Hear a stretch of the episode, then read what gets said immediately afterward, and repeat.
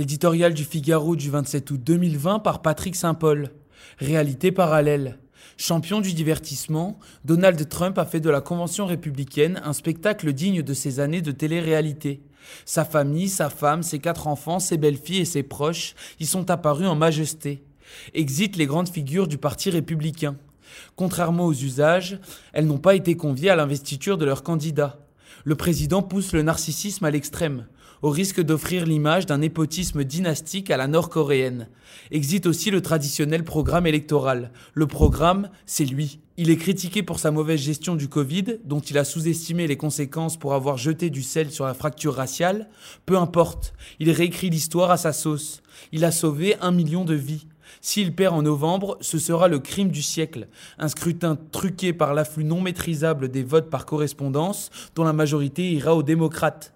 Ces vérités sont relayées sur les réseaux sociaux et dans le monde fantasmé de Fox News, sa chaîne d'information Potemkin. Cette télé-réalité, miroir trompeur, n'est pas la réalité. Quelle importance Dans une Amérique qui n'a plus de narratif commun, c'est la réalité de Trump.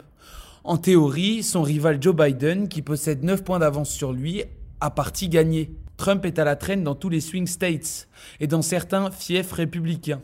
Jamais, en 50 ans, un président sortant accusant un tel retard à l'heure des conventions ne l'a emporté. Contrairement à Hillary Clinton en 2016, Biden offre peu d'angles d'attaque et les charges du sortant contre ce dangereux gauchiste sont peu crédibles. Et pourtant, la course de 2020 a un curieux goût de 2016, lorsque les experts disaient Hillary Clinton imbattable. La route est encore longue jusqu'en novembre, la base de Trump reste solide et les sondages, avec un tel ovni politique, peu fiable. Biden n'a rien fait pour convaincre la classe ouvrière blanche, ce que Clinton avait appelé les déplorables de se détourner de son adversaire. Trump a tenu ses promesses envers cette classe ouvrière rurale dont il espère une mobilisation sans précédent pour rééditer la surprise de 2016.